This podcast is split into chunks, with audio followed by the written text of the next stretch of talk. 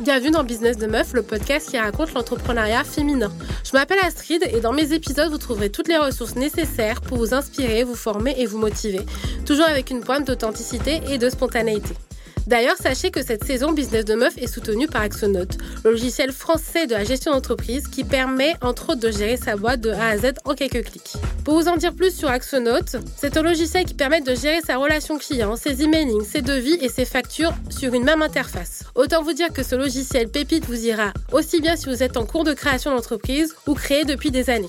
Je vous souhaite une très bonne écoute et je vous invite à vous abonner dès à présent au podcast à nos réseaux sociaux pour être au courant des prochains lives que je vais vous proposer avec mes invités.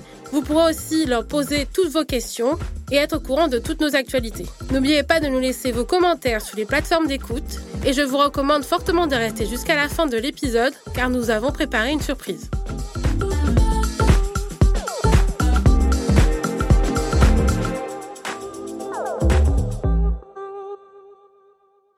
Hello les meufs, aujourd'hui je reçois Sandrine, fondatrice de Mila Rose Agency. Bonjour Sandrine. Bonjour Astrid. Bah, merci d'être là avec nous aujourd'hui. Alors Mila Rose Agency, c'est une agence de conseil en inclusion culturelle, en brand management et en gestion de crise dans le luxe et dans l'ultra luxe. C'est ça. Tu as bien, bien, bien résumé. C'est la première agence de conseil en France et en Europe spécialisée dans l'inclusion culturelle. On Mhm. accompagne les grandes marques dans leur création euh, et dans leurs produits lorsqu'elles doivent s'inspirer des cultures des autres. D'accord. Ça a énormément de sens dans des domaines comme euh, la mode, les cosmétiques, euh, la définition de la beauté. Et, pour la mode, au cours des dix dernières années, il y a eu de nombreuses marques qui ont subi des bad buzz sur fond d'accusations d'appropriation culturelle. Donc nous, on est là pour les accompagner, pour mettre en place un process qui va mettre en valeur l'inspiration sans tomber dans l'appropriation culturelle et le vol de la culture des autres. D'accord. Est-ce que tu peux nous présenter ton agence? Parce que tu fais à la fois de l'inclusion culturelle, du brand management, de la gestion de crise. Est-ce que tu peux nous faire un petit topo euh, sur ce que Oui. tu proposes en détail et à qui tu le proposes? Alors, euh, nous, le thème central, c'est l'inclusion culturelle. Donc, ça veut dire que tous nos services vont tourner autour de l'inclusion culturelle. Donc, tu as des cabinets conseils qui sont spécialisés dans la gestion de crise, quel que soit le domaine. Mais nous, notre action, ça va être de la gestion de crise suite à une marque qui va être accusée d'appropriation culturelle. Donc, tu as eu la marque Cézanne il y a quelques mois, qui est partie au Mexique, qui a fait une, campagne euh, de publicité sur ses produits qui a été euh, accusée d'appropriation culturelle parce que euh, elle, est venue, elle a fait des photos, elle a pris en fait la culture, elle s'est servie pour s'inspirer autour de sa collection de la culture du peuple indigène, mais sans euh, en prendre en fait, euh, sans en maîtriser les, gens, les enjeux sans euh, savoir quelle va être la perception de ces actes sur place, Mhm. et puis sans aussi bien connaître la perception de l'autre dans son environnement. Et donc ça a créé tout un, euh, tout un euh, euh, imbroglio autour de cette campagne, et elle a été accusée d'appropriation culturelle. Le gouvernement mexicain l'a pointé du doigt. Elle a dû présenter ses excuses, et il y a nous toute une démarche qu'on met en place lorsque une marque ne s'est pas préparée, donc n'a pas anticipé, tombe sous le coup de l'appropriation culturelle et nous on est là pour apporter une réponse qui va euh, dépasser l'offense subie et pas simplement des excuses. Donc on est dans, véritablement une stratégie de remise en question teintée euh, d'authenticité, de sincérité pour euh, aller de l'avant et toujours mettre au centre l'inspiration. Donc ça c'est pour la gestion de crise. Pour le brand management, toujours tourné vers l'inclusion culturelle, il y a de jeunes marques qui euh, s'inspirent, comme je le disais, hein, je le dis tout le temps, qui s'inspirent des cultures des autres, mais pour pas justement pour éviter de tomber dans l'appropriation culturelle, elle doit mettre en place une stratégie portée sur l'inclusion culturelle dans le message, dans les éléments de langage, dans euh, le, fait de rendre hommage à cette euh, à cette culture, d'en maîtriser les, les enjeux, le sens, la signification, parce que les consommateurs aujourd'hui de ces produits de luxe sont des consommateurs qui ont accès à, qui ont un pouvoir d'achat de plus en plus important, mais qui ont aussi, euh, qui veulent mettre en, en, en avant des valeurs mhm. qui sont attachés aux valeurs que la marque peut porter, et surtout qui sont attachés à leur culture et à leur héritage. Donc moi j'ai une amie euh, du, Cameroun, issue du, Cameroun, qui avait vu euh, le carré de soie d'Hermès, qui avait repris euh, un tissu du Cameroun. Donc elle se posait la question, mais quelle légitimité ont-ils d'aller chercher un tissu qui vient de chez moi, en multiplier la valeur par 150 qui fait, ce qui fait que moi, issu du Cameroun, je ne peux même pas avoir accès à ce tissu qui vient de chez moi. Donc il y a vraiment beaucoup, beaucoup d'enjeux autour de l'inspiration, autant qu'il y en a autour de la RSE, autour de l'environnement, autour des, violences faites aux femmes, autour de la parité. Donc c'est un sujet très complexe et qui demande une, forte remise en question. Et les marques ne sont pas toujours euh, à l'écoute de ce, de ce schéma, en fait, à l'écoute de cette, euh, de cette posture. Mm. La, question, c'est de savoir à quel moment on passe de l'inspiration à justement l'appropriation. Mm. Parce que la, finalement, le, le rapport est assez. Euh, la limite est très très fine. Ouais, la limite est fine, merci. Je te l'accorde. la limite est fine. C'est au cas par cas. Euh, euh, c'est compliqué. Il y a eu des cas où euh, certaines personnes ont accusé les marques d'appropriation culturelle, mais il n'y a pas eu un effet de masse, donc du coup c'est retombé comme un soufflet. Mm. La limite est très fine entre inspiration et appropriation culturelle. c'est souvent, il faut étudier les situations au cas par cas. C'est la première chose. La deuxième chose, il faut surtout prendre en compte qu'il y ait une personne ou 180 millions de personnes comme en Chine euh, qu'il y ait une personne ou 180 millions de, personnes en Chine, il faut toujours prendre en compte la mesure de l'offense. Donc, passer de l'inspiration et tomber vers l'appropriation, à mon sens, c'est lorsqu'on va s'inspirer d'une culture des autres, sans en maîtriser les enjeux, sans comprendre le sens des référentiels ethniques qu'on a utilisés, sans rendre hommage donc on va aller dans une population euh, autochtone euh, au Mexique, en Argentine, en Colombie. Euh, on va aller sur place, on va s'inspirer de leur, de leur tissu, de leurs motifs, sans, dans sa collection, indiquer d'où viennent ces motifs, mm. quel est le sens, quel est le, quel est, est-ce que ça fait appel à, une histoire heureuse, glorieuse, ou alors ça fait appel à une histoire douloureuse, mm. avec des blessures. Donc il y a une notion de respect derrière qu'il faut mettre, euh, qu'il faut mettre en avant. Et puis aller s'inspirer chez le voisin sans parler de lui, sans lui demander la permission, sans avoir été invité, sans créer un échange et une connexion, c'est là qu'on tombe dans l'appropriation culturelle. Et ce qui est très compliqué en plus, c'est que le luxe va générer des millions et des millions d'euros. Donc mm. ça suscite encore plus de crispation entre une population dite dominée, qui sent sa culture volée, et une population dominante qui dit ben non, moi je ne fais que prendre, je fais que inspirer et je mets en valeur. D'accord.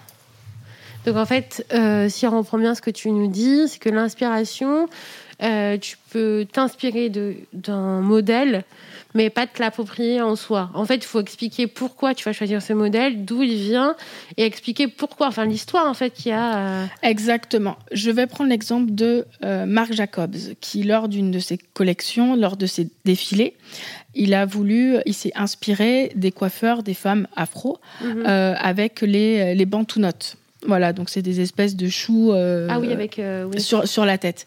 Et du coup, euh, lui, il a mis ça dans le défilé et il s'est approprié donc cette coiffure. Les mannequins étaient que des mannequins caucasiennes.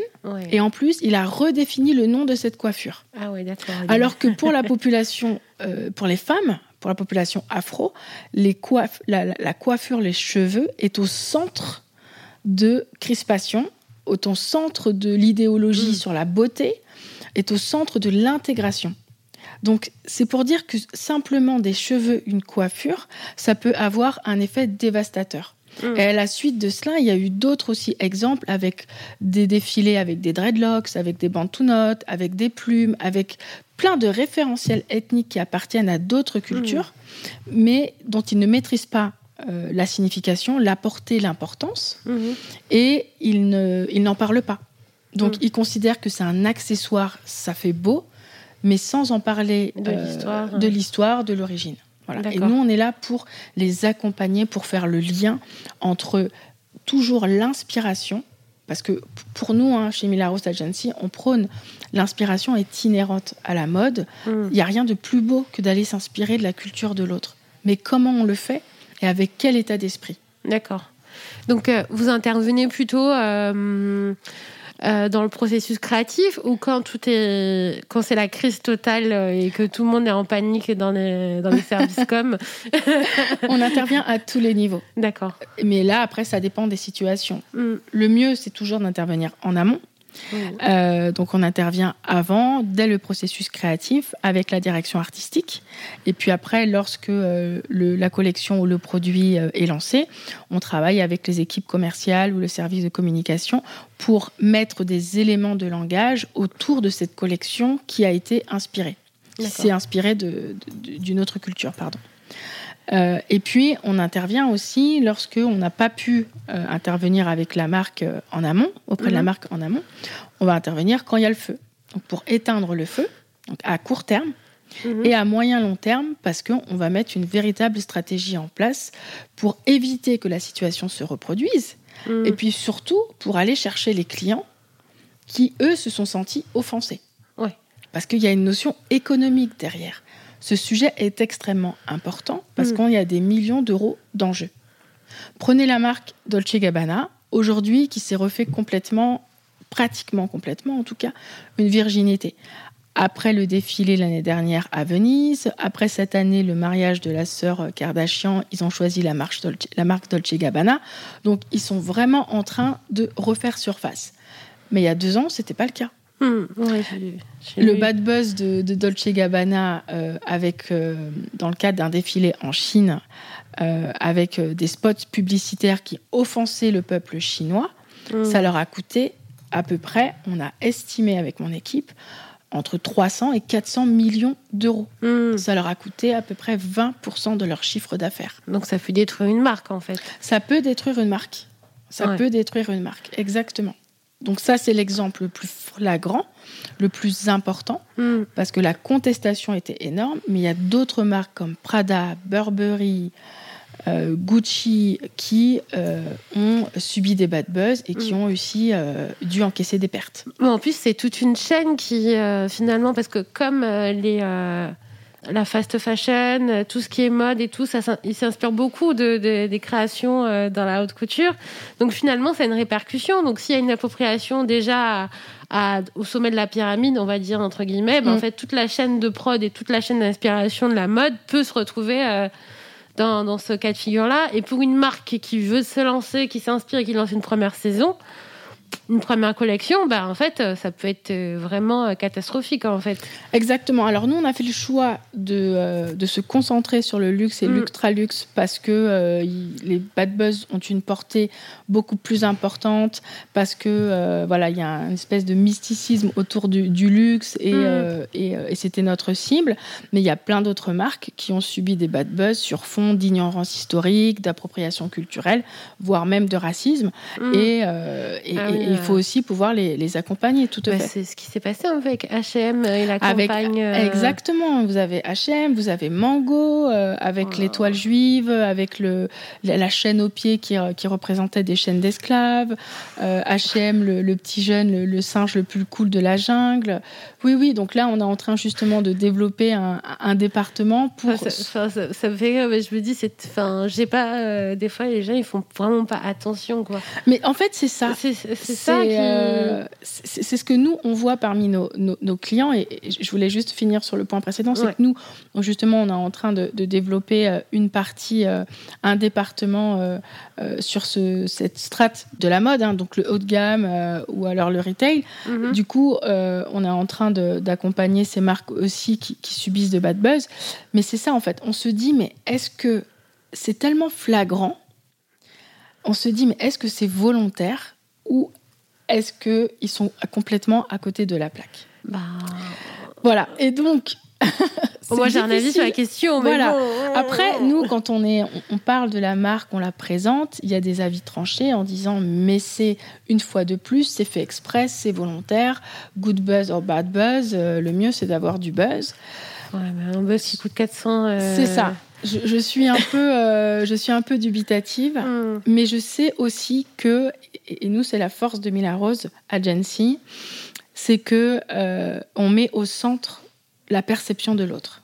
Quelle est la perception de l'autre au sein de ces marques mm. Et c'est ça la difficulté. Parce qu'il y a un entre-soi.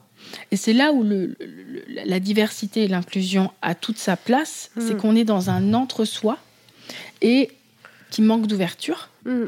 Qui manque, il n'y a pas d'accessibilité aux personnes euh, différentes, que ce soit ethniquement, euh, que ce soit socialement, que ce soit au niveau de l'expérience que ça soit culturellement, hmm. dans le top et dans le middle management, ce qui fait que les prises de décision restent toujours euh, avec des œillères, restent limitées. Hmm. Et ça contribue, à mon sens, à euh, des maladresses. D'accord. C'est pas toujours volontaire, mais pour moi, ça contribue à des maladresses. Hmm. Mais en fait, ce qui veut dire que de, dans tous les cas, euh, là où Mila Rose Agency aussi apporte sa plus-value, son regard extérieur aussi, c'est sur la création, enfin, c'est sur l'inclusion aussi au sein des services, au sein des entreprises. Alors, il y a beaucoup de cabinets conseils spécialisés dans la diversité et l'inclusion qui, qui, sont, qui travaillent avec le service des ressources humaines. D'accord. Nous, on a fait le choix d'avoir, de proposer une stratégie en complément. D'accord. Qui se base uniquement sur. Sur euh, l'inclusion culturelle. Parce que vous pouvez aussi avoir des gens issus de la diversité, mhm. mais qui connaissent pas leur culture, qui connaissent pas leur origine, qui n'ont pas d'attachement. Euh, qui ne connaissent pas la culture des autres, qui n'ont pas cette appétence pour l'autre mhm. et euh, dont la perception est, erronée. D'accord, donc ça ne veut pas dire que quelqu'un est, exactement. typé, que forcément il va savoir exactement, euh, exactement. tout ce qui va. Oui. Tout à fait. Mhm. Donc nous, on va beaucoup plus loin pour mettre en place un système qui va permettre à chaque département d'être euh, tourné vers l'autre. Donc après, je ne peux pas aller plus loin parce qu'il y a le secret industriel et il faut que les clients euh, viennent, viennent vers nous. On en discutera plus en détail. Mais en tout cas, euh, on a mis en place un système qui fait que chaque département pourra avoir des espèces de des garde-fous pour éviter de tomber dans les bad buzz ou en tout cas pour mettre en avant l'inspiration et pas tomber dans l'appropriation culturelle. Donc, euh, vous, en, gros, vous avez pris une partie pris de ne pas gérer la partie inclusion euh, au sein des services, ce qui inclut la parité homme-femme, mm. d'accord, l'handicap. Mm. Et euh, la diversité au sein des services. Oui. D'accord. Donc, c'est pas du tout une action que vous travaillez avec, avec, Exactement. avec des services. Ouais dans cette logique-là, mais uniquement pour la partie culturelle et la partie collection. C'est ça. En fait, les services RH travaillent avec des cabinets conseils spécialisés en diversité et mm. inclusion en interne pour construire leur équipe. Leur équipe en interne. Nous, notre action, elle est tournée vers l'extérieur, vers le client. Ça veut dire que les actions qui sont menées en interne, comment rayonnent-elles à l'extérieur? Mm. Nous, on est là pour valider tout ça. D'accord. Donc, soit parce qu'on euh, on met en place une stratégie à l'intérieur basée sur l'inclusion culturelle, mhm. soit lorsque des mesures sont prises après un bad buzz, grâce à notre charte et à notre label, mhm. on va vérifier que ces mesures ont véritablement du sens. On va vérifier qu'il y a un réel engagement et que le client puisse retrouver confiance dans la marque. D'accord. Parce que tout ce qui est diversité et inclusion, ça a des effets positifs à l'intérieur, hmm. mais ça, ça, doit avoir un rayonnement aussi à l'extérieur. Les clients, les différentes parties prenantes qui sont les fournisseurs, les prestataires. Est-ce que j'ai envie de travailler avec Dior? Est-ce que j'ai envie de travailler avec Gucci? Hmm. Est-ce que j'ai envie de travailler avec Prada? Est-ce que j'ai envie de consommer? Dolce Gabbana Donc nous, on est vraiment tourné vers l'extérieur. D'accord. Euh, j'avais une question, mais j'ai oublié. Excuse-moi, je parle beaucoup. non, non, non, mais en fait, ça m'a fait rebondir sur, sur quelque chose que tu as pu dire. Et euh, bon, ça reviendra tout à l'heure. D'accord. Euh, Est-ce qu'on peut dire qu'aujourd'hui, enfin, qu'on est passé à un ère où le consommateur va plus être regardant sur qui, enfin voilà, sur les marques qu'il va acheter? Finalement, on n'est plus dans l'ère où, oui, je vais m'acheter un sac Chanel parce que c'est un sac Chanel, mais ok, je vais acheter un sac Chanel, mais parce que à l'intérieur, enfin, c'est une marque qui me parle et qui a des valeurs euh, qui me respectent entre guillemets, qui respectent ma philosophie, ma façon de voir les choses. On sera moins euh, genre euh, dans le consumérisme pur. Exactement. Vous avez le fils, l'un des fils de Bernard Arnault, euh, qui a dit aujourd'hui les marques appellent à de l'authenticité, Hmm, de l'engagement. D'accord. Euh, Bernard Arnault, c'est euh, le PDG du groupe LVMH euh, qui euh, contient des dizaines de marques de luxe. Euh, donc le message est fort. Ouais. Aujourd'hui, n'importe quelle marque, pour se développer, pour résister, pour être ancrée dans le, le, le- le- le milieu, il faut qu'elle puisse avoir des valeurs, une culture entreprise, des engagements, euh, un ADN vraiment tourné vers l'autre, Hmm, vers la diversité, l'inclusion et l'inclusion culturelle, outre les autres valeurs qui lui sont propres. Pour moi, c'est indispensable. Et euh, je me souviens à l'époque, quand il y a eu la mort de George Floyd, malheureusement il y a deux ans, qui a fait exploser le mouvement Black Lives Matter, qui existait déjà depuis 2013-2014, hein, Mhm. mais ça a fait exploser au-delà des frontières et au-delà simplement du mouvement militant. Beaucoup de marques se sont engouffrées et, se sont et, et- et ont commencé à, euh, par des mots, en disant ben, Moi aussi, je condamne la mort de George Floyd, ouais. je condamne les violences policières, je condamne ci. Elles ont changé leurs mots. Elles ont Mhm. dit Je suis contre les discriminations, je suis en faveur de la population noire. Des mots qui n'étaient pas employés notamment par les marques françaises, qui n'étaient pas employés dans, employés dans le milieu de la Oui, mode. parce que c'était tabou en fait. Euh, c'est comme donner son parti politique. Exactement. C'était euh, c'était tabou. Mais attention, parce qu'il y a des marques qui se sont qui, se, qui, qui ont affiché leur engagement suite à cet épisode, mais lorsqu'on a creusé et qu'on a regardé leur équipe, on a regardé leur Mm. modèle, leur mannequin, euh, leur message, c'était Mm. en totale incohérence avec l'engagement ponctuel autour de la marque, autour Oui, de la mort de, de- de George Floyd. hein. Exactement. Donc, Ouais. quand on dit oui, je veux m'engager, nous, on est la Mila Rose Agency, toujours tournée vers l'inclusion culturelle. On met en place euh, des, euh, des outils pour euh, vérifier ces engagements, pour valider et pour entrer vraiment dans une démarche d'authenticité. Mm. Et ce sera là, à ce moment-là, que les clients vont revenir, vont continuer, continuer à rester attachés à la marque. Bah euh, ouais, c'est un peu comme euh, le phénomène du greenwashing, euh, entre guillemets. hein. C'est comme McDo qui change son logo en vert. Mais au final, euh, Mc- oui, d'accord, ils ont une politique, ils disent oui, le steak est français, la pomme de terre vient de Normandie. Mais en attendant, c'est du greenwashing et on continue à... Enfin, le McDo, ça reste du McDo quand même.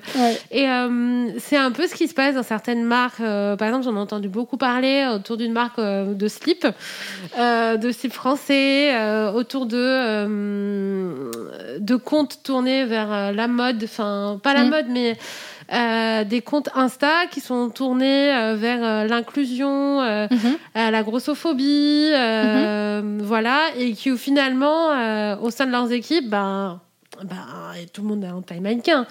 Donc, ouais, il y a un peu ce, truc où on dit oui, euh, nous, on est pour toutes les peaux, euh, tous les corps, euh, l'inclusion, mais au final, dans l'équipe, tout le monde se ressemble, on dirait des clones.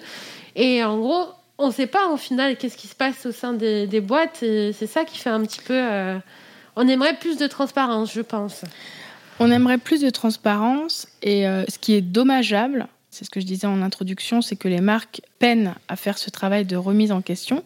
Ce que je peux comprendre hein, euh, quand on est dans le haut. euh, Bah, L'entre-soi, on va pas. L'entre-soi, quand on surfe sur la vague du succès, euh, c'est compliqué. Mais quand il y a un bad buzz qui arrive et que ces marques continuent à travailler avec des cabinets conseils classiques, qui ont des stratégies classiques, euh, qui ne mettent pas au centre la perception de l'autre, Mm. euh, selon moi, euh, cette stratégie a ses limites. Mm.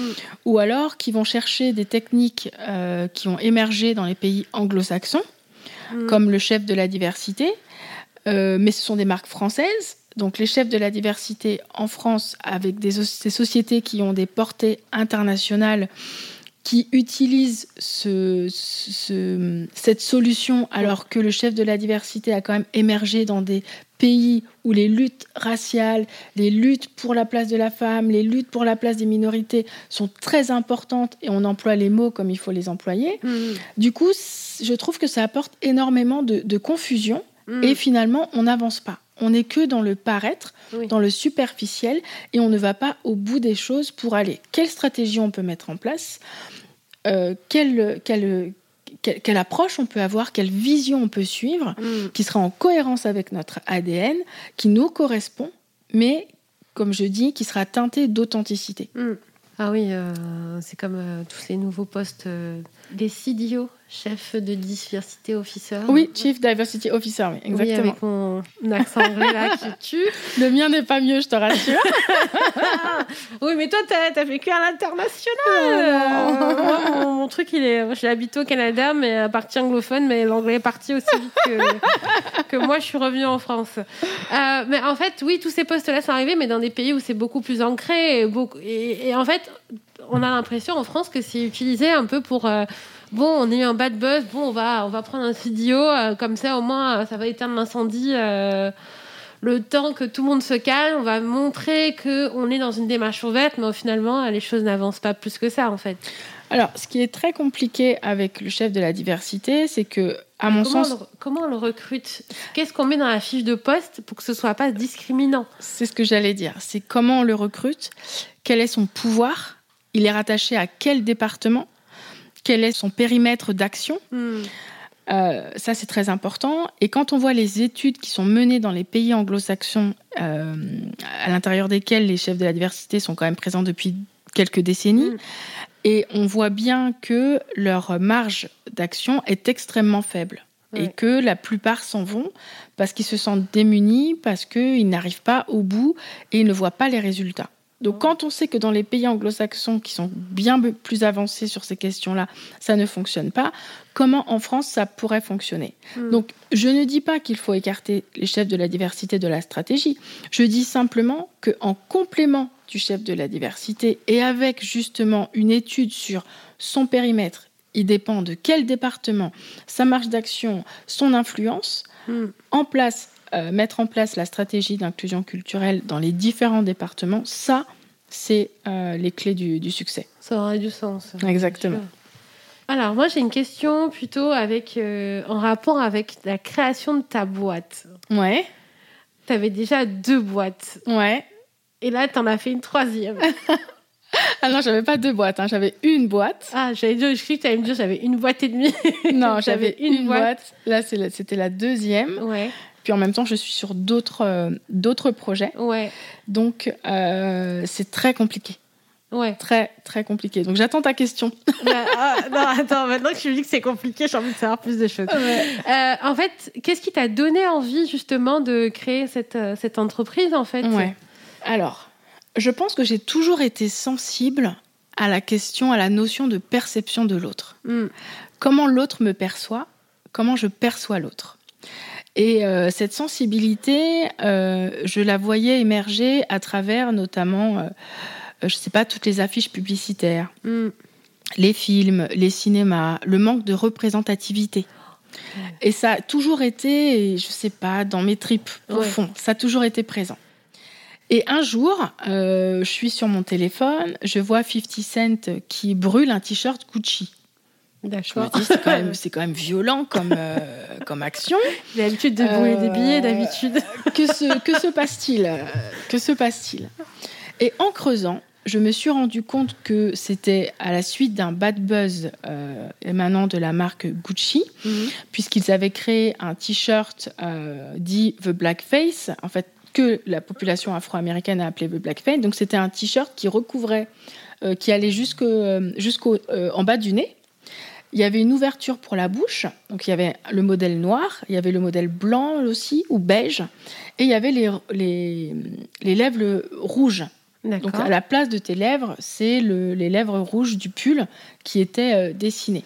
D'accord. Et du coup, en France, ça n'a pas eu forcément de, de, de, retombées, il n'y a pas eu de, soulèvement, mais aux États-Unis, parce que l'histoire des États-Unis est différente, mm. parce que l'histoire des minorités est différente, là, ça a eu, ça a eu un, un, tollé. Mm. Et donc, je me suis dit, mais comment ça se fait que dans toutes ces boîtes qui sont bien organisées, qui sont grandes, qui existent depuis des décennies, qui brassent des millions, milliards, milliards d'euros, comment ça se fait? Parce qu'après, je me suis renseignée. Donc, il y a eu un bad buzz, deux bad buzz, trois bad buzz, 10, 15 bad buzz. Pourquoi ça continue encore, encore et encore?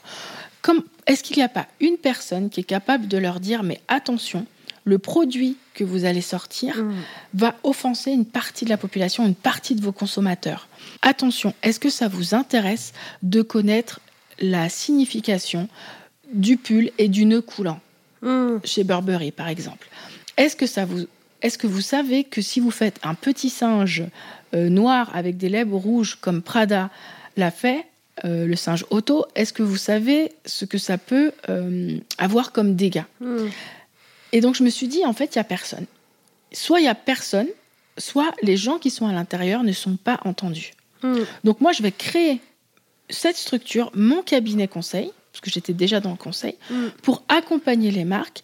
Alors pas d'un point de vue accusateur, mais en essayant de garder la tête froide, en prenant du recul, en apportant vraiment euh, une démarche pédagogique pour leur expliquer et leur dire voilà, voici le constat, voici les erreurs, voici ce que je peux vous proposer comme stratégie pour obtenir de meilleurs résultats et pour être rentré dans une nouvelle démarche. Parce que nous, c'est change your vision, change your perception. Tu vois, mon, mon anglais n'est pas, pas mieux que le tien. Ça, c'est notre slogan. Change your vision, change your perception.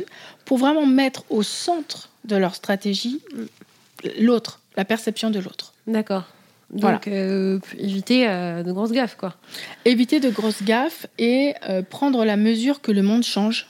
Oui si on l'a pas compris, c'est que on bah, est à côté. Les consommateurs ont changé, on n'est plus là. Les consommateurs ont changé, les types de consommateurs ont changé. On va dire que ce sont les réseaux sociaux qui ont permis aussi euh, de, de, aux consommateurs de reprendre le pouvoir en fait sur je veux je veux plus euh, travailler avec telle marque. Il y a les influenceurs aussi qui n'hésitent pas à s'engager, à dire bah, cette marque-là, je veux plus travailler avec elle ou même maintenant, comme tu disais que tu as vu 50 je pense que c'est sur les réseaux sociaux aussi. Oui donc il y a ça aussi qui change le pouvoir. Euh, bah, en fait, le consommateur il n'est plus là juste en enfin le consommateur n'est plus là en, tant que consommateur. C'est cool ça, mais euh, le consommateur n'est plus juste là pour acheter, mais il veut aussi euh, vraiment donner son engagement et c'est ce que lui permet les réseaux sociaux. Et je pense que cette force-là aussi est vraiment intéressante, sachant que maintenant un bad buzz, à l'époque quand il n'y avait pas encore les réseaux sociaux, ça faisait un bad buzz.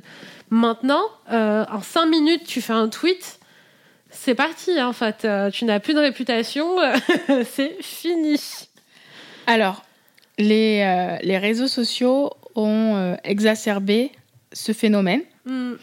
Si je reprends l'exemple hein, de Dolce Gabbana, en une heure, 180 millions de tweets au sujet des spots publicitaires. Oh, oh, Dans la foulée, le défilé annulé, tous les produits sur les plateformes dont Alibaba ont été retirés Dolce Gabbana. Donc c'est pour dire l'importance des réseaux sociaux. Après, il y a du bon comme du moins bon. Parce que parfois, bah, comme je disais, hein, euh, il faut toujours prendre en compte l'offense. Hein. Ça, il faut toujours prendre en compte l'offense. Mm. Mais parfois, voilà, il faut aussi prendre un petit peu de recul, analyser, voir les intentions des marques. Mm. Mais du coup, ça pousse les marques vraiment à afficher leurs Quelles sont leurs intentions?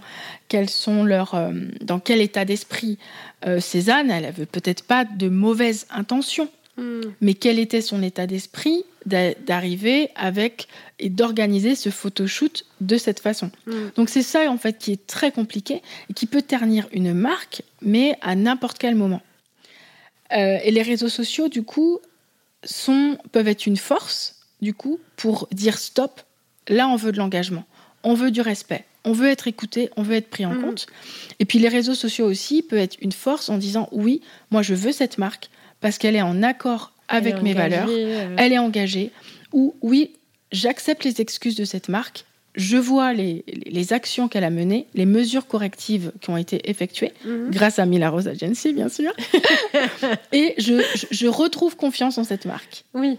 Euh, bien sûr, on veut de la confiance, de la transparence. Et c'est maintenant de plus en plus euh, dans les hum, habitudes quand on lance des nouvelles marques, justement. Mm. Hum, alors moi, j'ai une question par rapport au luxe. Comment on décide de s'attaquer au domaine du luxe? Moi, j'ai toujours entendu que le luxe, l'ultra-luxe, c'est un secteur qui est difficile à pénétrer, mm. qui a des rites, des intégrations, on doit te mettre en relation avec un tel. En fait, tu rentres pas dans ce truc si t'as pas de réseau et si mm. on te t'es pas initié en fait. Donc, euh, est-ce que c'est vrai ou est-ce que moi, j'ai limite, je me suis fait un film entier sur le domaine du luxe? Comment on rentre dans le domaine du luxe? Alors, le luxe euh, est exclusif. Ouais. Le luxe est euh, mythique. Le luxe est inaccessible. Donc, ah. c'est très difficile. Ouais. moi, je suis pas. Je, je, suis allée chercher le luxe parce que euh, le luxe est porteur de messages. Mm. porteur de messages forts. C'est de la chaîne. Exactement. Bien que euh, quand je discute avec des ethnologues, des anthropologues, euh, avec d'autres personnes qui ont gravité autour du monde du luxe, ils considèrent que le luxe devait devrait être apolitique ou le luxe devrait être au-dessus en fait de toutes ces considérations sociales, sociétales. Mm. Pour moi, pas du tout. Au contraire, le luxe et le vêtement a eu pleinement sa place dans les différents, dans les différents combats ou dans les différentes luttes pour l'épanouissement mm. de la femme, pour l'émancipation de la femme, mm. par exemple. Donc, au contraire, le luxe, le luxe a vraiment est pleinement, euh, fait pleinement partie de toutes ces luttes, de tous ces combats. Et du coup, j'ai choisi ce, milieu pour ça, parce que le message est, est d'autant plus fort, tout simplement. Après, oui, c'est compliqué. Il faut, euh, il faut avoir des connexions. Euh, il faut euh, avoir beaucoup d'audace. Oui. Beaucoup, beaucoup d'audace. Et ça, ça fait appel à, mon, à ma personnalité, hein, à mes combats et à mes, à mes challenges en tant que, que femme entrepreneur. Mm. En plus, oui. J'allais dire, en plus, tu es une femme entrepreneur. non, mais je, je, me dis, c'est quand même un sacré challenge. Après, je, je ne doute pas que tu aies relevé le challenge et je pense que tu vois, tu es quelqu'un, tu vois, tu as envie de quelque chose, tu fonces, tu mm. vois. Et euh, je pense que ça, c'est une très belle qualité aussi, mais euh, je pense que ça pourrait freiner euh, plusieurs personnes. Est-ce que tu aurais des conseils peut-être à donner à quelqu'un qui veut se lancer dans le luxe? Enfin, dans le luxe, travailler avec des personnes dans le secteur du luxe Alors, j'étendrai les conseils à un peu tout. Parce que moi, je suis allée dans le luxe parce que c'est le résultat de ce que je suis de, la façon dont je, mène ma première boîte, hein, qui est dans mm. un domaine complètement différent. Les conseils, c'est euh, être audacieux, penser out of the box, mm-hmm. viser l'excellence. Il n'y a vraiment pas, vraiment pas de, place pour la médiocrité. Je ne dis pas ça dans le sens euh, péjoratif. Hein. Oui, il faut être carré, quoi. Il faut être professionnel, rigoureux, investi, impliqué, il faut connaître son sujet, mhm. connaître son, son, domaine d'expertise. Il faut être convaincant. Oui.